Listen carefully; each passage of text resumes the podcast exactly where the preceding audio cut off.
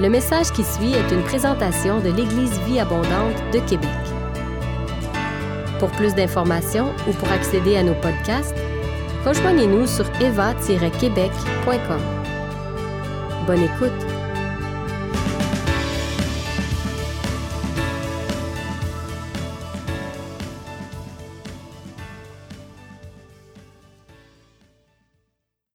En ce dimanche de Pâques, j'aimerais euh, déclarer que c'est notre hymne pour ce matin. On va le rechanter un peu plus tard dans la, dans la rencontre. Et d'entrée de jeu, dans ce message, j'aimerais déclarer des, des passages. Amy, je vais te dire pour les diapositives, tu pourras me suivre. J'aimerais déclarer d'entrée de jeu, lire 1 Timothée 2, 5 et 6. Et vous n'avez peut-être pas le droit de chanter, mais vous avez le droit de dire Amen. Vous avez le droit d'encourager le prédicateur ce matin. Vous avez le droit de, de pouvoir euh, signifier votre approbation et votre accord avec ce qui est dit. 1 Timothée 2, 5 et 6 dit ceci. En effet, il y a un seul Dieu, et de même aussi un seul médiateur entre Dieu et les hommes, un homme, Jésus-Christ. Il a offert sa vie en rançon pour tous. Tel est le témoignage qui a été rendu au moment voulu. 1 Corinthiens 15, verset 20 dit ceci. Mais maintenant, Christ est ressuscité des morts. Est-ce qu'il y a quelqu'un qui peut dire Amen avec moi ce matin? 2 Corinthiens 5, 15 dit ceci. Jésus est mort pour tous, afin que ceux qui vivent ne vivent plus pour eux-mêmes, mais pour celui qui est mort et ressuscité pour eux. 2 Corinthiens 4, 14 dit, Celui qui a ressuscité le Seigneur Jésus nous ressuscitera aussi avec lui et nous fera paraître avec vous en sa présence. Et tout le monde dit, Amen. Seigneur, ce dimanche de la résurrection, nous voulons te dire merci pour Jésus, merci pour la croix, merci pour la résurrection, merci pour l'Esprit qui a été envoyé, pour ton Esprit qui habite en nous. Nous te disons merci du plus profond de notre cœur. Nous déclarons qu'en en Jésus seul, on a tout ce qu'il nous faut, tout ce qui nous est nécessaire. Donc Seigneur, merci de mettre ta main sur ces instants alors que je vais ouvrir mon cœur, ouvrir ta parole. Et au-delà de mes paroles, au-delà de, de, de l'ordre des idées dans lesquelles j'ai mis les choses, je prie que ton esprit puisse rendre vivant ce message et que nous sortions de ce culte de Pâques avec un cœur qui brûle au-dedans de nous, de ta présence, dans le nom de Jésus-Christ. Et tout le monde dit Amen. Amen pandémique avec les masques. Amen. Alléluia. Merci Jesse, merci Bertha pour ce chant. Vous savez, ce n'est pas la première Pâques qui est célébrée en temps de pandémie. En fait, au fil de l'histoire de l'Église, les chrétiens ont été contraints eux aussi à faire face à plusieurs pandémies. C'est bon de se rappeler cette dimension-là, qu'on n'est pas les premiers à vivre ça. L'histoire nous raconte qu'on a toutes les raisons au monde d'être fiers de nos frères, de nos sœurs et de la manière qu'ils ont traversé ces temps difficiles avec abnégation et courage. Le mot abnégation n'est pas un mot qu'on utilise souvent dans, notre, dans, nos journées. Euh, abnégation veut dire renoncement, sacrifice volontaire, de consentir à justement renoncer à quelque chose dans un intérêt supérieur. Donc, nos frères et nos sœurs, dans l'histoire de l'Église, ont fait preuve d'abnégation. Euh, ça a été incroyable à quel point ils ont marqué même euh, les sociétés, les gens qui ne connaissaient pas Christ. Et alors que je faisais des recherches sur cette dynamique de nos frères, de nos sœurs qui ont passé à travers la pandémie, j'ai euh, glané des informations, des citations qui m'ont marqué et que j'aimerais vous les partager en commençant ce message. Une des citations que j'ai pu, euh, que j'ai tombé, que j'ai trouvé intéressante, ça disait Si vous voulez savoir pour quelle raison la chrétienté est passée d'un mouvement obscur et marginal à un groupe de 6 millions de croyants avant l'an 300, du temps de, de l'Empire romain, bien, les historiens vous diraient que les épidémies y ont joué un très grand rôle. Donc, les chrétiens sont passés d'une poignée de personnes, une centaine de personnes, quelques centaines de personnes, quelques milliers, à 6 millions de personnes. Mais un des, faits marquants, des facteurs déterminants, ça a été les temps de pandémie. Parce que les chrétiens étaient des gens qui servaient auprès des malades, qui prenaient soin des gens qui étaient chrétiens ou non chrétiens, au point que même les autorités de l'Empire romain étaient marquées, étaient euh, étonnées. Ils ne pouvaient pas ne pas remarquer le travail des chrétiens à ce moment-là. Et les chrétiens gagnaient, les gens se convertissaient et ils sont passés de quelques milliers à 6 millions de personnes. Et dans le temps, ça paraît peu, 6 millions, mais dans le temps, 6 millions, c'était un très haut pourcentage de personnes. Une autre citation que j'ai lue qui m'a fait réfléchir est un peu plus longue, mais je la trouvais vraiment intéressante. Donc, euh, j'encourage à être euh, à l'écoute dans les prochaines minutes. La citation disait Fléau, maladie, famine, guerre et catastrophes naturelles. Ces dures réalités font partie de la réalité de vivre dans un monde déchu et d'ailleurs, nous voyons ces dures réalités partout dans les Écritures.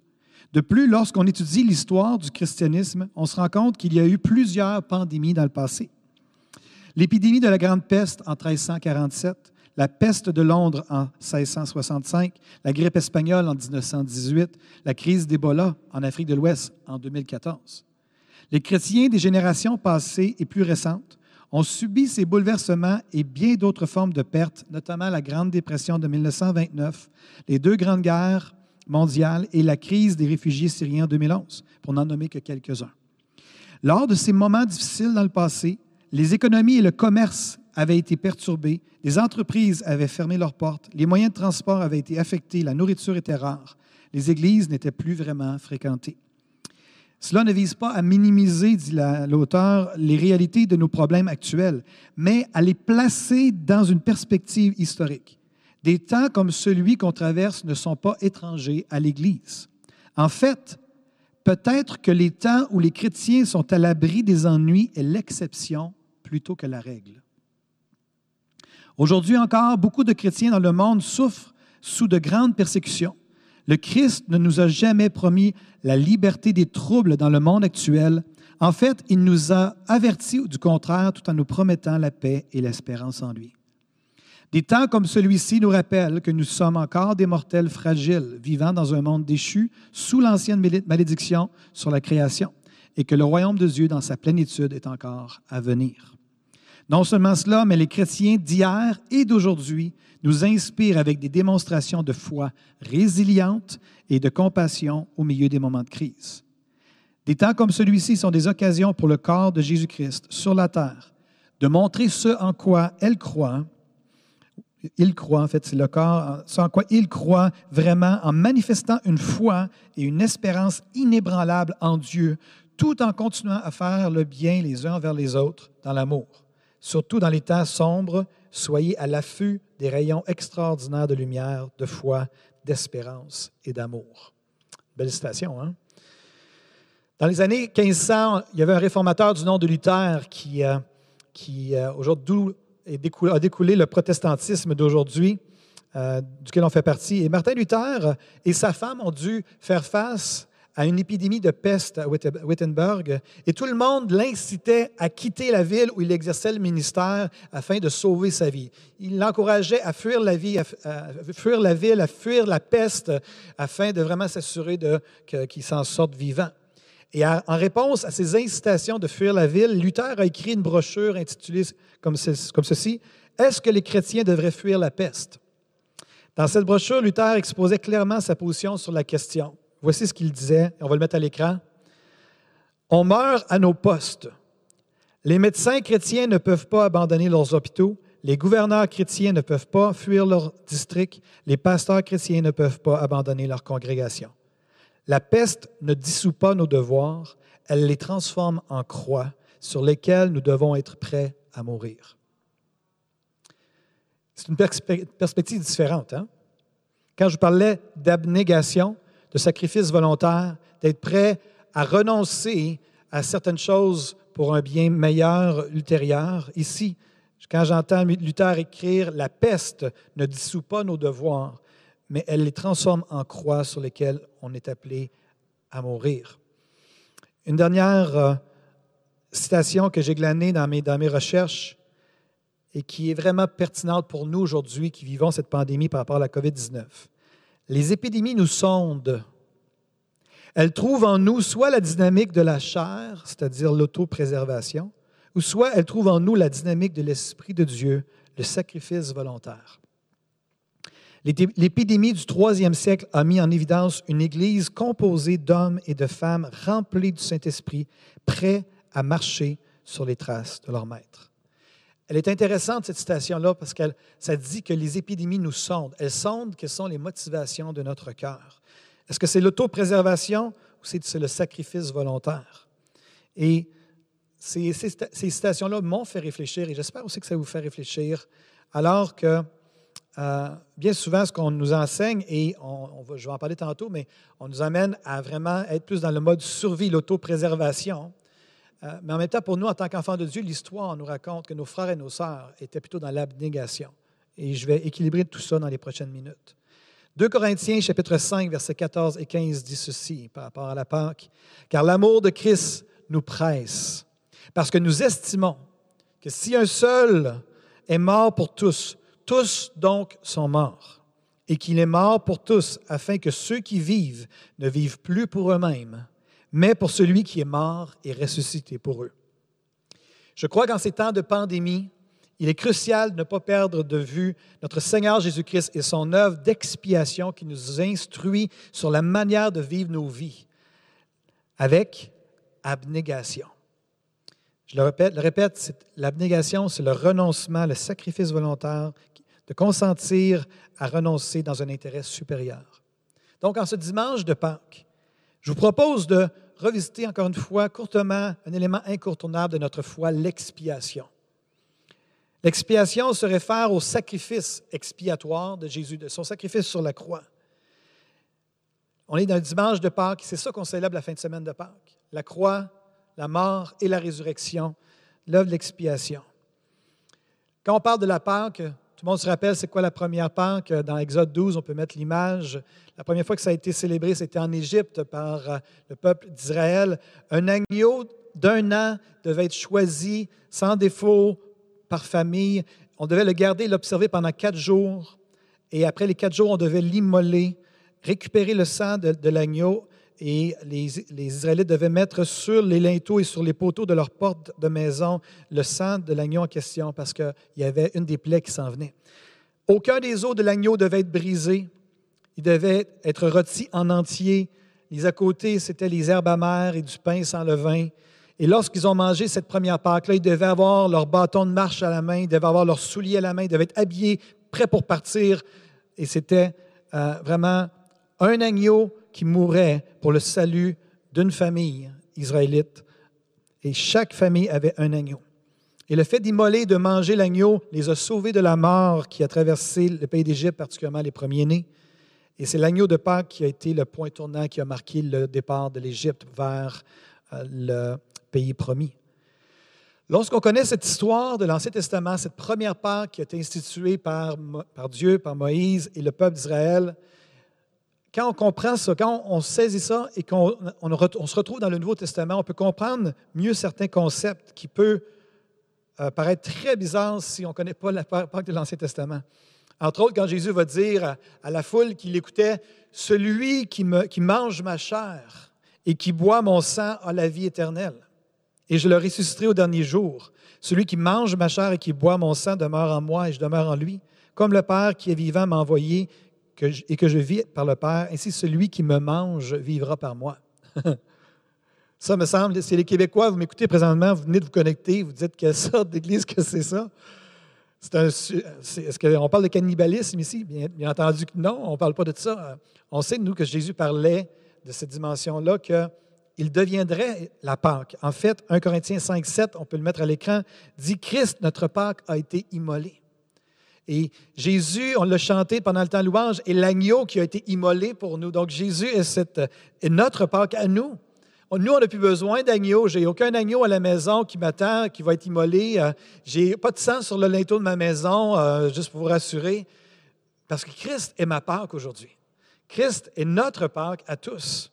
Et il, a été, il est l'agneau de Dieu, l'agneau de Dieu qui a été immolé et dont le sang nous couvre et de telle sorte que la mort même n'aura pas de main, sur, de main mise ou de main forte sur nous. Et tout le monde dit Amen. Mais Jésus n'a pas été seulement immolé, il est pas seulement mort, mais il est également ressuscité entre les morts. Et ça, ça, nourrit notre espérance en tant qu'enfant de Dieu que nous, nous aussi, on va ressusciter entre les morts, que la mort n'est pas la fin. Donc, quand on étudie l'expiation, une des choses qui ressort vraiment, c'est euh, une expression connue pour identifier une certaine perspective de l'expiation, qui est connue dans l'histoire de l'Église. Et l'expression, c'est Christus Victor. Et on peut le mettre à l'écran, Christus Victor. Christus Victor, c'est, veut dire en latin, c'est Christ le vainqueur, Christ le conquérant, celui qui a vaincu, celui qui a conquis. Et j'aimerais nous déclarer ensemble ce matin, j'aimerais le déclarer de tout mon cœur, Christ, Christus Victor, Christ est vainqueur, Christ est le conquérant. C'est ce que nous déclarons à travers ce culte de ce matin. C'est un nom, Christus Victor, qui a été donné à la perspective de l'expiation, qui a été cru, enseigné euh, pendant des siècles dans l'Église. Christus Victor fait référence à l'idée que Dieu le Père et, Jésus le Fils étaient partenaires ensemble dans l'œuvre du salut.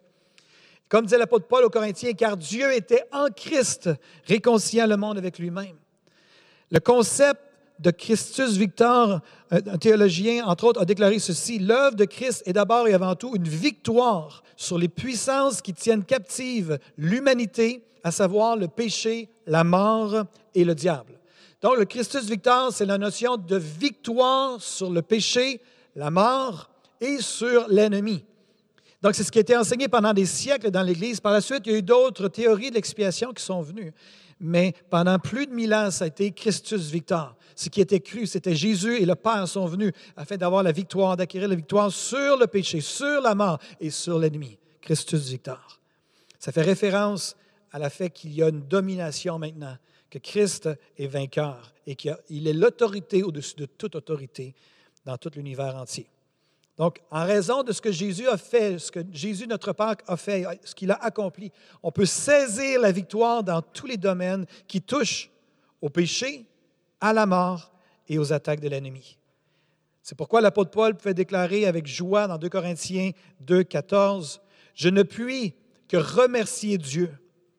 Il nous associe toujours au cortège triomphal du Christ par notre union avec lui. Et il se sert de nous pour répandre en tout lieu, comme un parfum, la connaissance du Christ. J'aime tellement ce verset. Ça nous dit, je le répète encore une fois, je ne puis que remercier Dieu. Il nous associe toujours au cortège triomphal du Christ par notre union avec lui.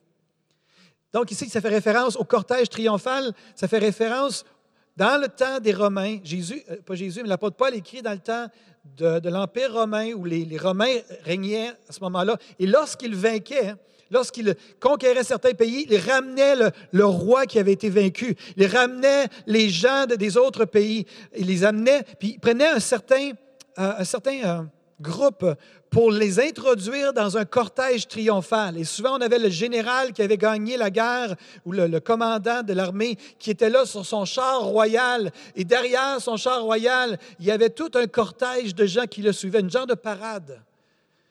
Et ici, ce que le verset nous dit, et là, dans cette parole-là, on voyait l'ennemi vaincu, le, roi qui avait été vaincu, souvent qui avait été comme déshabillé et qui était là, il était humilié. Et j'aimerais vous dire que dans le cortège, triomphal de Christ, l'ennemi est en arrière, il est vaincu aussi. Mais nous, on est aussi là, mais on n'est pas là comme des gens qui avons été conquis, bien qu'on s'est soumis au leadership de Jésus-Christ. Mais on est dans le cortège en arrière et on suit le cortège triomphal du Seigneur parce que là où est le cortège, là est la victoire. C'est l'expression de la victoire. Dans la version parole vivante, la deuxième version, c'est, on va le relire, je ne puis que remercier Dieu. Partout où nous allons, en suivant le char triomphal du Christ, il nous fait remporter des victoires dans la communion avec lui. En tout lieu, il se sert de nous et de notre travail pour répandre comme un parfum la connaissance du Christ. Quel beau verset. La Pâque, c'est le rappel que nous marchons à la suite de Christ dans le char qui est dans son char triomphal et qui nous entraîne dans sa victoire.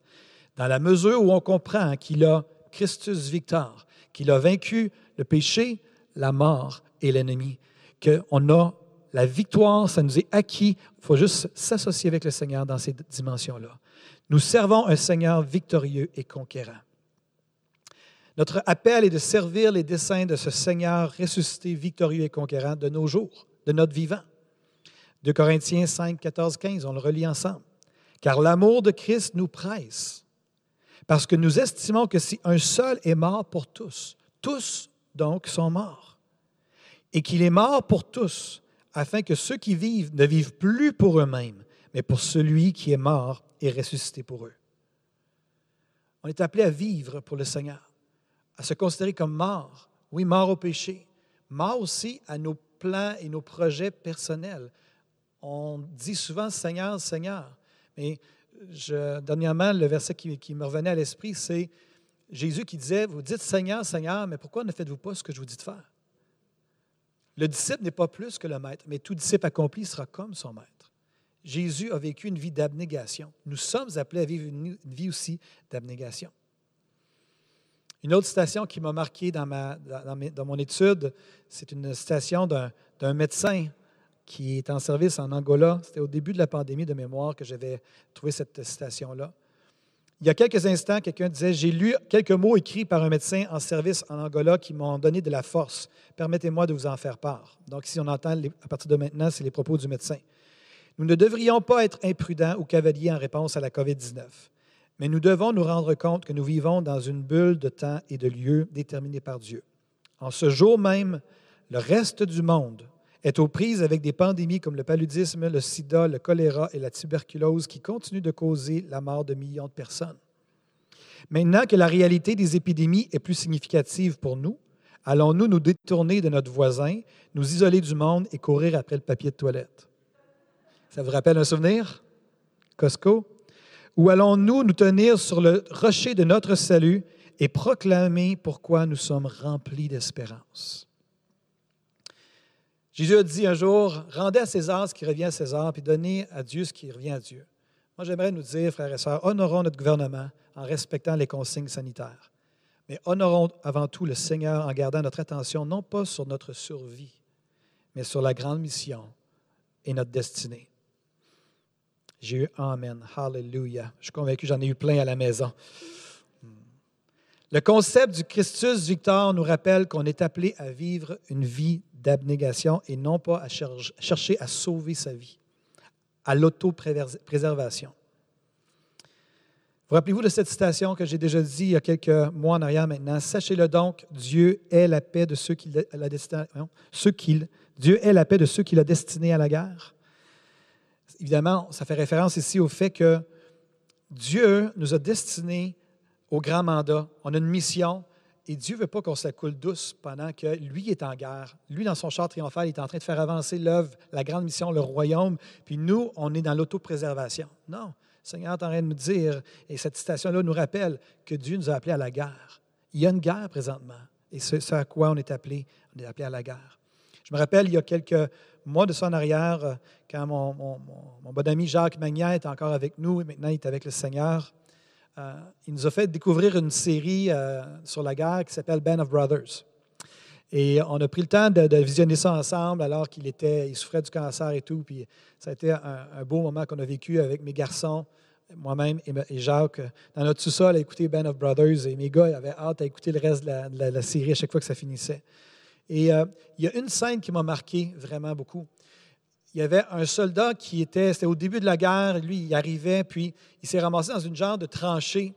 Et là, la guerre, euh, ça tirait de partout. là, c'est vraiment une, excellente série pour te faire goûter à l'ambiance de la guerre, de quoi ça a l'air et à quel point c'est terrorisant.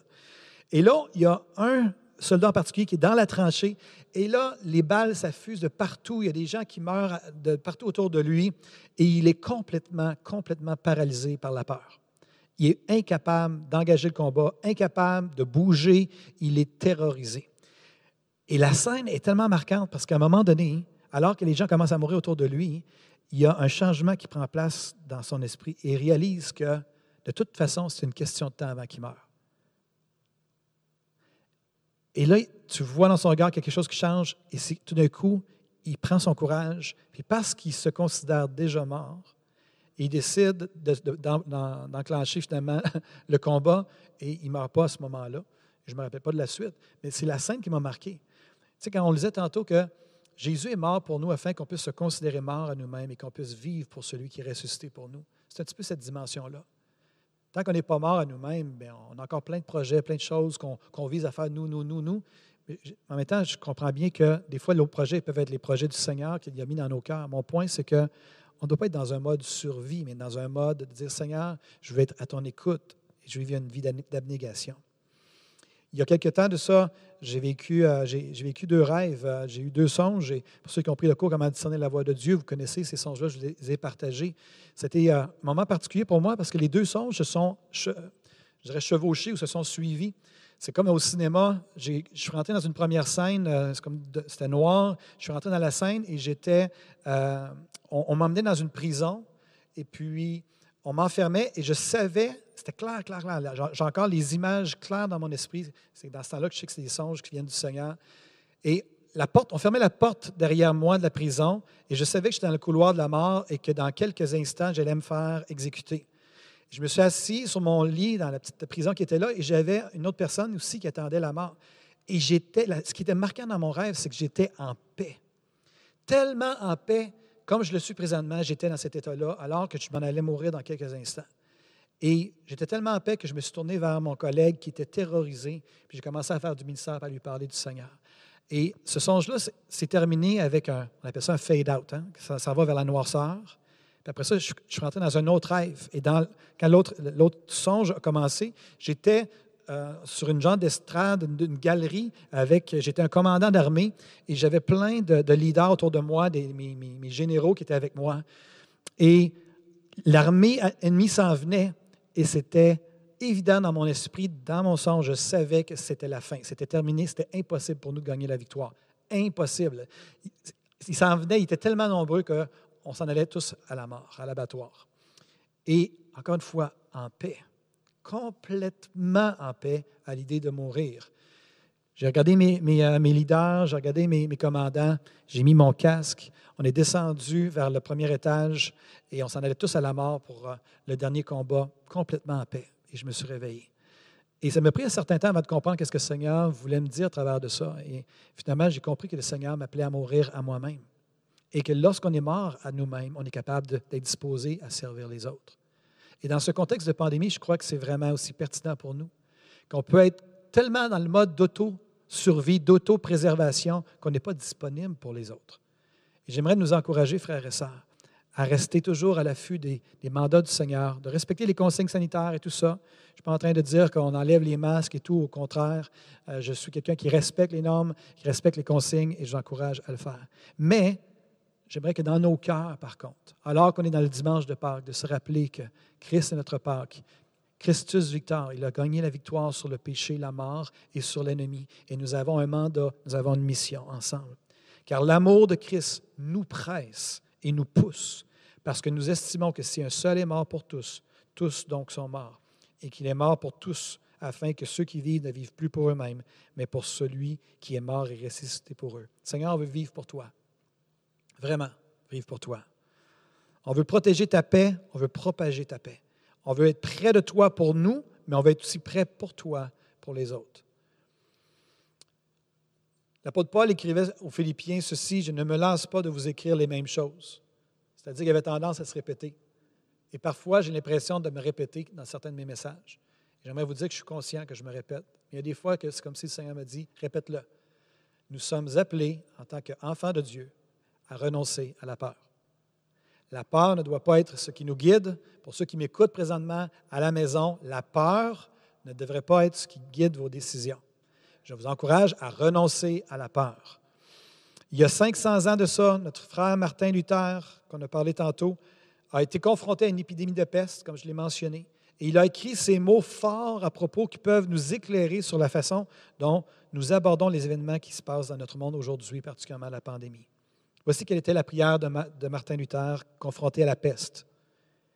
Je demanderai à Dieu, par miséricorde, de nous protéger. Ensuite, je vais enfumer. Qu'est-ce que ça voulait dire, enfumer, selon vous? Michel? Est-ce que c'est de, fumer ou d'avoir des choses dans la maison pour enfumer, pour enlever les, les choses? On ne sait pas trop. Mais c'était les recommandations peut-être gouvernementales à ce moment-là. Ensuite, je vais enfumer pour aider à purifier l'air donner des médicaments et les prendre. J'éviterai les lieux et les personnes où ma présence n'est pas nécessaire pour ne pas être contaminé et aussi infliger et affecter les autres, pour ne pas causer leur mort par suite de ma négligence. Si Dieu veut me prendre, il me trouvera sûrement, et j'aurai fait ce qu'il attendait de moi, sans être responsable ni de ma propre mort, ni de la mort des autres. Si mon voisin a besoin de moi, Je n'éviterai ni, lieu ni personne, mais j'irai librement comme indiqué ci-dessus. Voyez, c'est une telle foi qui craint Dieu parce qu'elle n'est ni impétueuse ni téméraire et ne tente pas Dieu. Ici, ce qu'on entendait dire, il disait finalement qu'il gardait le mandat du Seigneur toujours au premier plan, mais il respectait aussi puis il faisait attention pour ne pas euh, contaminer les autres et être contaminé par les autres. C'est un équilibre à avoir dans ce temps de pandémie. Mais j'aimerais nous rappeler encore une fois ce matin, et le message central de ce que je vous ai apporté, c'est Christus Victor. Christ est victorieux. Christ est conquérant. Christ est en mission. Nous sommes appelés à nous joindre à lui dans son cortège triomphal, non seulement pour nos propres vies et d'avoir des victoires sur le péché, sur la mort et sur l'ennemi dans nos vies, mais également autour de nous, les gens qui sont autour de nous et qui souffrent.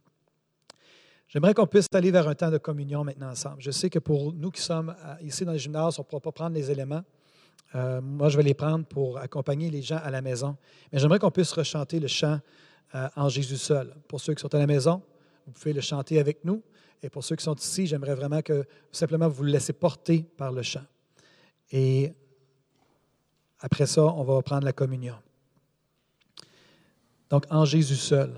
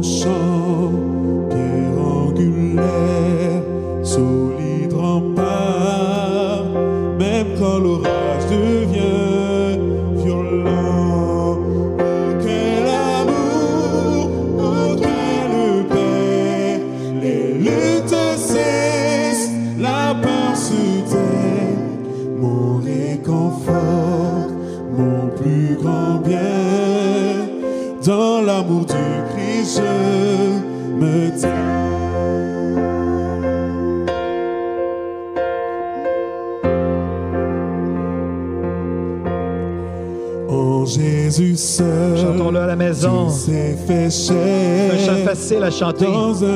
C'est une déclaration ce matin. Mystère. Déclaration de foi. Ce don d'amour, de sainteté, haï par ceux qu'il veut sauver.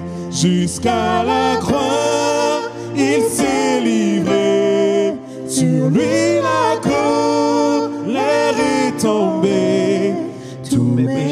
Péchés, Il les a pris. il les a pris. Par la mort de Jésus, je Par vis. la mort de Jésus, je vis. Est-ce qu'il y a quelqu'un qui peut dire Amen avec moi? Alléluia. Par ta mort, Seigneur, on vit. Christus Victor ce matin. Christus Victor. Christ le conquérant. Christ le vainqueur. Celui que nous adorons et que nous honorons. Alléluia. Là dans la tombe, il reposait, lumière vaincue par les ténèbres. Quel jour glorieux, il apparaît. D'entre les morts, il se relève. Et sur ma vie, par sa victoire, le péché perd tout son à moi, je suis à lui, racheté par le sang de Christ.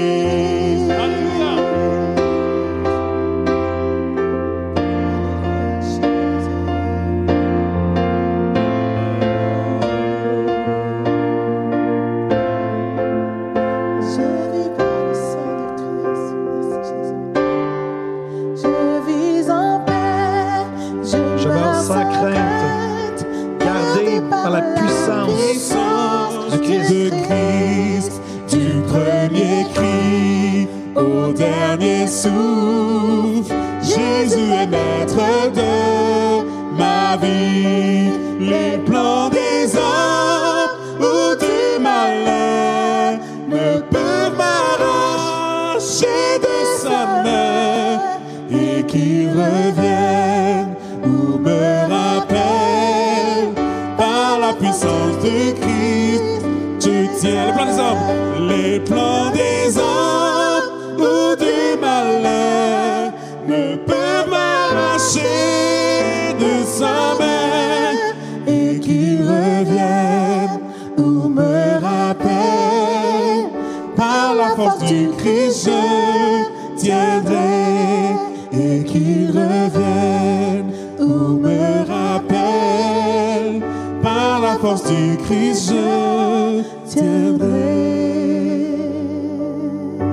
Merci Bertha, merci à Jessie. On, va, on pourra retourner en à Jessie. D'accord? Tu me fais un signe? C'est bon? Quelqu'un dit par rapport à la communion ceci, quand je prends la communion, je la prends comme un acte prophétique, l'appliquant à toute situation qui pèse sur mon cœur. Un acte prophétique est une action physique inspirée du Saint-Esprit qui perturbe l'atmosphère, dans le bon sens du terme. Et je crois que la communion, effectivement, c'est ça. Et on veut pouvoir la prendre ce matin. Pour ceux qui sont à la maison, j'espère que vous avez vos éléments. On aimerait pouvoir prendre les éléments, particulièrement, on va prendre le pain en premier. Et par la suite, on va aller vers la coupe. J'aimerais relire ce que j'ai lu à plusieurs reprises dans le cadre de mon message. Car l'amour de Christ nous presse. Parce que nous estimons que si un seul est mort, pour tous, tous donc sont morts, et qu'il est mort pour tous, afin que ceux qui vivent ne vivent plus pour eux-mêmes, mais pour celui qui est mort et ressuscité pour eux. Ce dimanche de Pâques, est-ce qu'on peut déclarer avec l'apôtre Paul ceci, on va le mettre à l'écran, Amy, 2 Corinthiens 2,14. Je ne puis que remercier Dieu partout où nous allons en suivant le char triomphal du Christ et nous fait remporter des victoires dans la communion avec lui. En tout lieu, il se sert de nous et de notre travail pour répandre comme un parfum la connaissance du Christ. J'aimerais qu'on puisse le relire dans une version euh, mise à la première personne du singulier. On peut le mettre la prochaine diapositive, euh, Amy. J'aimerais qu'on puisse le lire autant pour les gens qui sont à la maison, que les gens qui sont ici dans le gymnase, vous avez le droit de pouvoir euh, parler, donc vous allez pouvoir le faire. Donc, est-ce qu'il y a une autre diapositive, euh, Amy? La prochaine, ou je ne l'ai peut-être pas mis? Non? OK. On va juste le mettre à la première personne. Ou... Oui, OK, super. Merci. Donc, 2 Corinthiens 2,14 à la première personne. Est-ce qu'on peut le lire ensemble? Je ne puis que remercier Dieu partout où je vais en suivant le char triomphal du Christ. Il me fait remporter des victoires dans la communion avec lui. En tout lieu, il se sert de moi et de mon travail pour répandre comme un parfum la connaissance du Christ. J'aimerais ça qu'on puisse le relire avec la conviction. Et si vous avez à cœur de vous lever comme une déclaration, vous pouvez aussi le faire. Je ne puis que remercier Dieu partout où je vais en suivant le char triomphal du Christ. Il me fait remporter des victoires dans la communion avec lui. En tout lieu, il se sert de moi et de mon travail pour répandre comme un parfum la connaissance du Christ. Amen. Je vous invite à prendre le pain pour ceux qui sont à la maison et vous rappelez le, corps de Christ qui a été brisé pour vous. Donc prenez-le à la maison.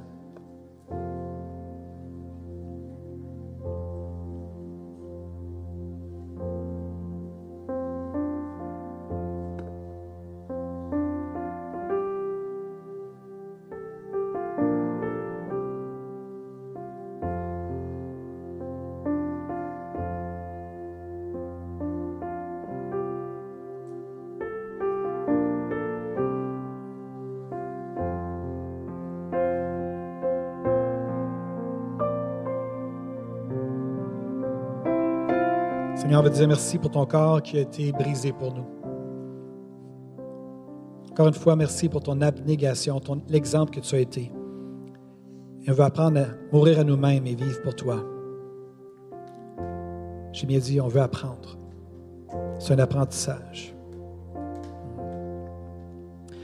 J'aimerais, pour euh, ce qui concerne la coupe, j'aimerais offrir un toast ce matin. J'aimerais offrir un toast à l'agneau de Dieu qui a été immolé pour nos péchés. J'aimerais déclarer Christus Victor. Christ est le vainqueur. Christ est le conquérant. À toi qui nous a acquis la victoire. À toi l'honneur. À toi la sagesse. À toi la gloire, Seigneur. Nous t'honorons, Seigneur. À notre Seigneur qui a vaincu le péché, la mort et qui a acquis la victoire. À toi, Seigneur, la victoire.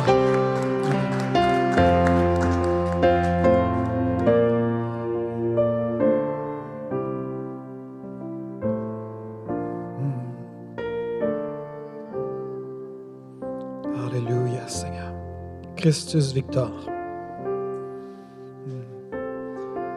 Alléluia.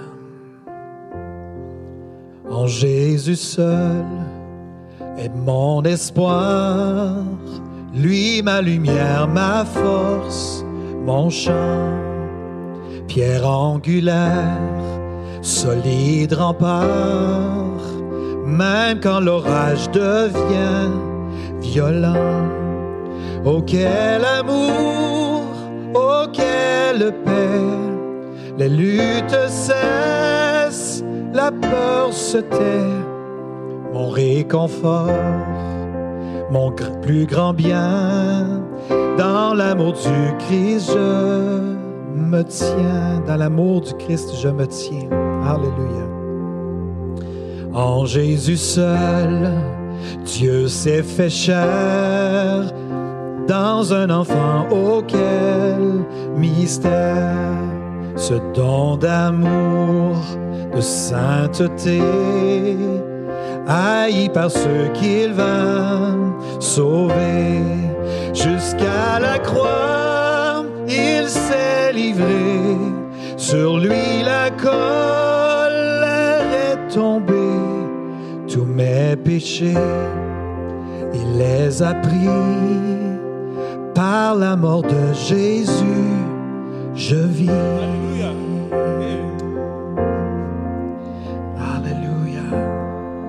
La mort de Jésus, je vis.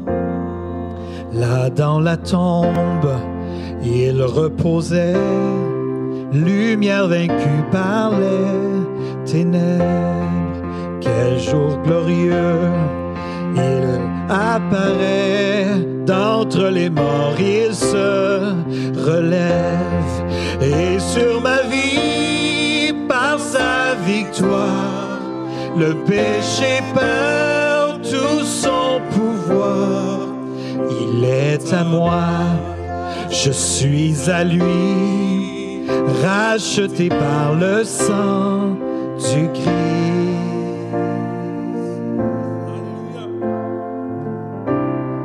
Alléluia. On va rester en ferme. Alléluia.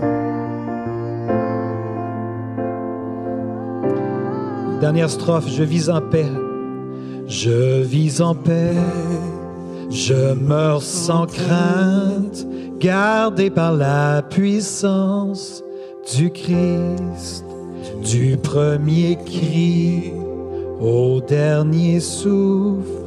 Jésus est maître de ma vie. Les plans des hommes ou du malin?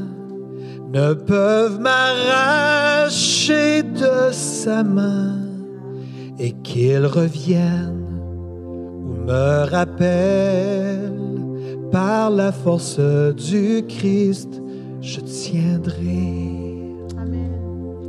Je vis en paix, je meurs sans crainte, gardé par la puissance du Christ, du premier cri au dernier souffle. Jésus est maître de ma vie. Les plans des hommes ou du malin ne peuvent m'arracher de sa main et qu'il revienne ou me rappelle, par la force du Christ, je tiendrai. Alléluia. Et qu'il revienne ou me rappelle, par la force du Christ, je tiendrai.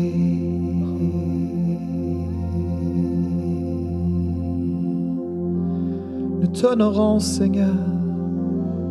Christus Victor, Christ le victorieux. Là où tu as des défaites, mon frère, ma soeur, là, tu as- là où tu as des défis, déclare avec moi Christus Victor ce matin. Christus Victor. Christ est victorieux. Christ m'attire avec lui dans sa victoire. Christ m'attire avec lui dans sa conquête. Sa conquête n'est pas terminée, c'est pas juste quelque chose d'il y a 2000 ans. Sa victoire et sa conquête est quelque chose qui, est, qui a pris place, qui a commencé il y a 2000 ans et qui perdure depuis 2000 ans. Et encore en 2021, il nous amène dans sa victoire, de victoire en victoire, de conquête en conquête. Alléluia. Peu importe les projets de l'ennemi, peu importe le combat contre le péché, peu importe le, le combat même contre la peur de la mort, nous déclarons Christus victoire. Christ est victorieux. Christ est conquérant. Alléluia.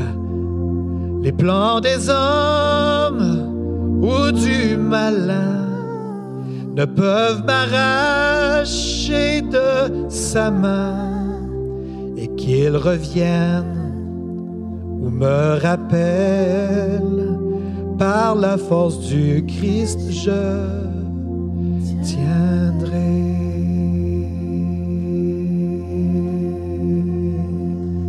Par la force du Christ, je tiendrai.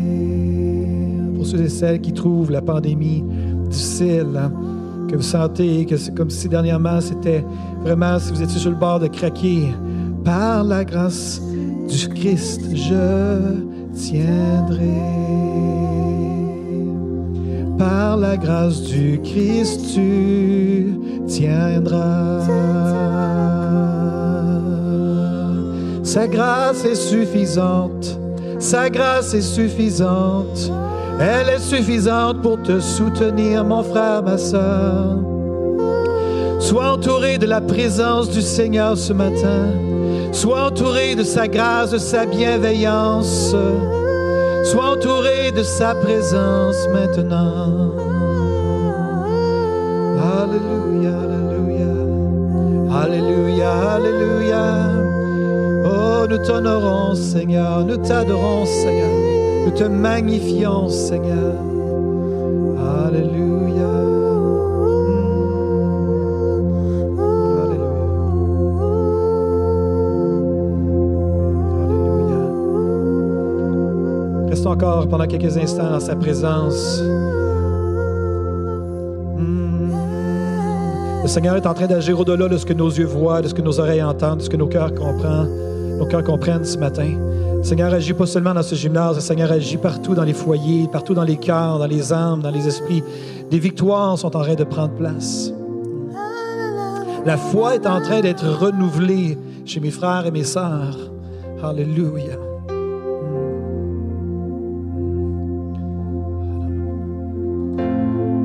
Sur ma vie, par sa victoire, le péché perd tout son pouvoir. Il est à moi, je suis à lui, racheté par le sang du Christ. Jésus est venu sauver ceux qui étaient, ceux qui étaient perdus.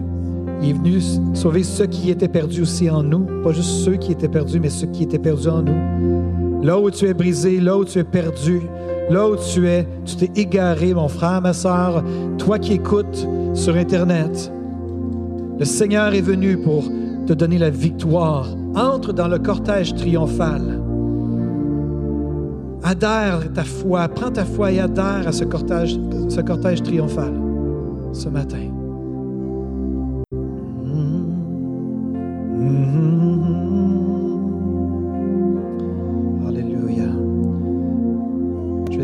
En chantant une dernière fois le, le dernier refrain. Les plans des hommes ou du malin ne peuvent m'arracher de sa main et qu'il revienne ou me rappelle par la force du Christ je tiendrai.